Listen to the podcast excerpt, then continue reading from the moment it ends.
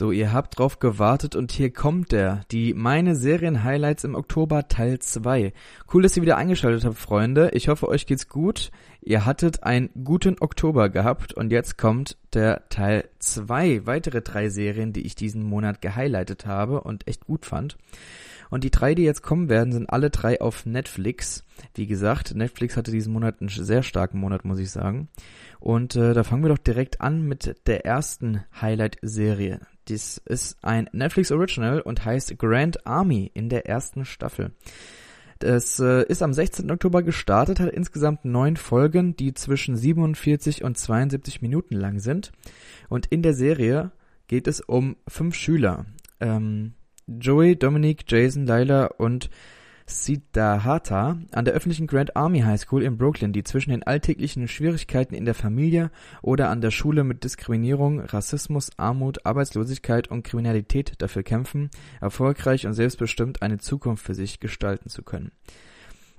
Ja, zu der Besetzung, ähm, da gibt's ja natürlich im Mittelpunkt der Serie stehen fünf Schüler, wie gesagt, und alle fünf sind eigentlich äh, Newcomer. Das heißt, die kennt man noch nicht so gut, aber ich habe sie natürlich trotzdem für euch rausgefunden. Und zwar die Odessa Asion äh, spielt die Joey Del Marco. Dann die Amalia Yu spielt Leila Kwan Zimmer.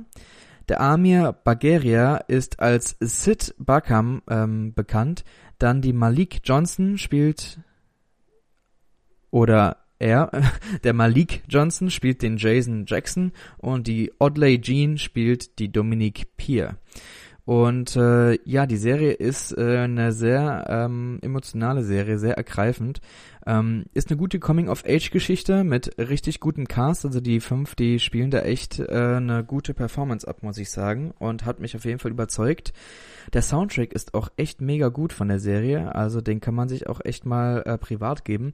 Und die Serie zeigt halt die Probleme der Pubertät, aber als auch andere Themen. Also da ähm, ist nicht nur erste Liebe und äh, Sex und so ein Thema, sondern auch ähm, ein Outen oder wie gesagt, dass der eine äh, Diskriminierung, Rassismus, die einen sind arm, die anderen sind reich. Also ne, das sind so die typischen ähm, Punkte. Aber das Coole ist, diese Grand Army High School ist die größte High School in ganz Amerika und die ist halt in New York, in Brooklyn.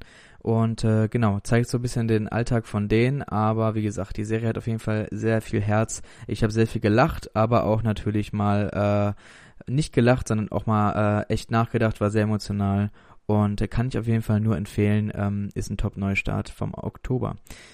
Dann zur zweiten Serie, das ist nämlich The Alienist oder wie sie wie die zweite Staffel heißt, Angel of Darkness, äh, in der zweiten Staffel, genau, bei Netflix. Die ist am 22. Oktober gestartet, äh, hat acht Folgen, die zwischen 46 und 55 Minuten lang sind. Und in der US-Serie The Angel of Darkness, äh, das ist die Fortsetzung der TNT-Serie The Alienist. Also sie heißt The Alienist, aber die zweite Staffel heißt The Angel of Darkness.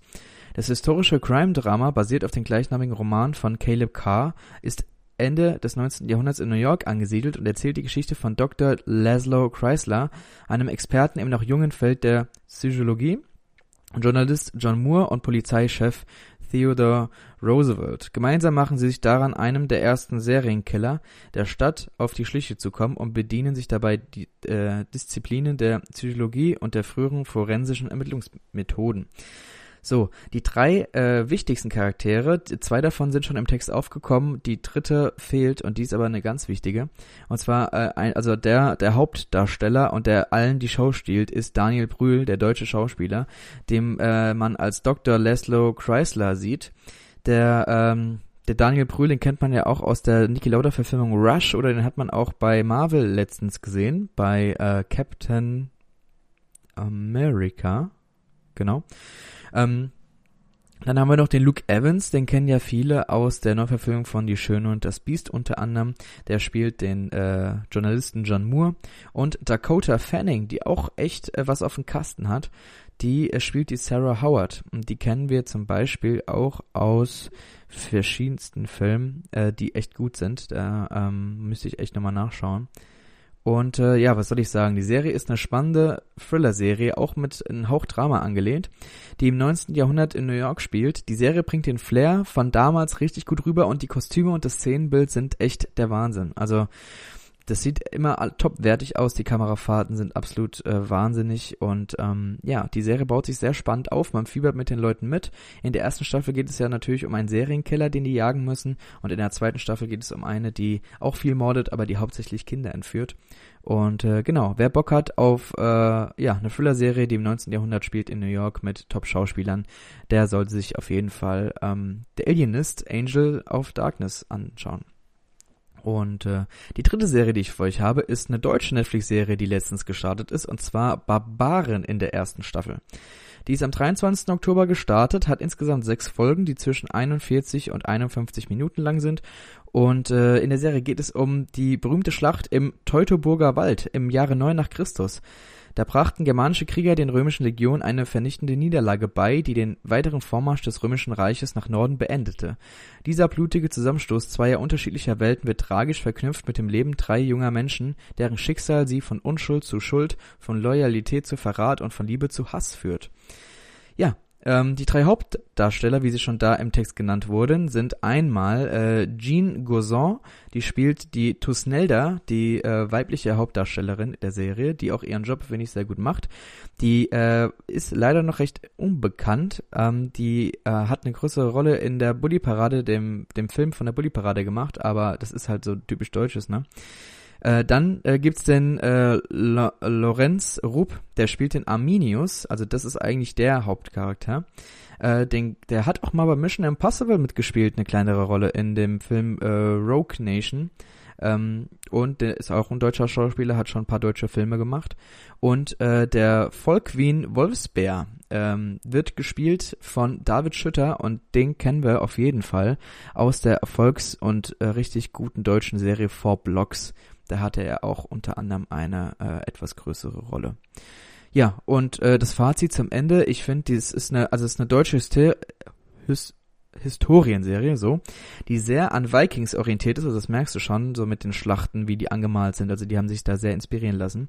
Aber sie ist absolut sehenswert. Ist äh, nicht die beste deutsche Serie, die ich gesehen habe, aber auf jeden Fall ein sehr guter Vertreter. Und ich finde, deutsche Serienmacher sollten mehr mal in diese Richtung gehen, entweder Historienserien, ähm, die bisschen brutaler sind, oder halt, ne, so ein bisschen äh, in die Zeit rumgehen. Ähm, genau, Vikings macht es vor. Ähm, ich würde es feiern, wenn Deutschland mehr so Serien rausrauen würde.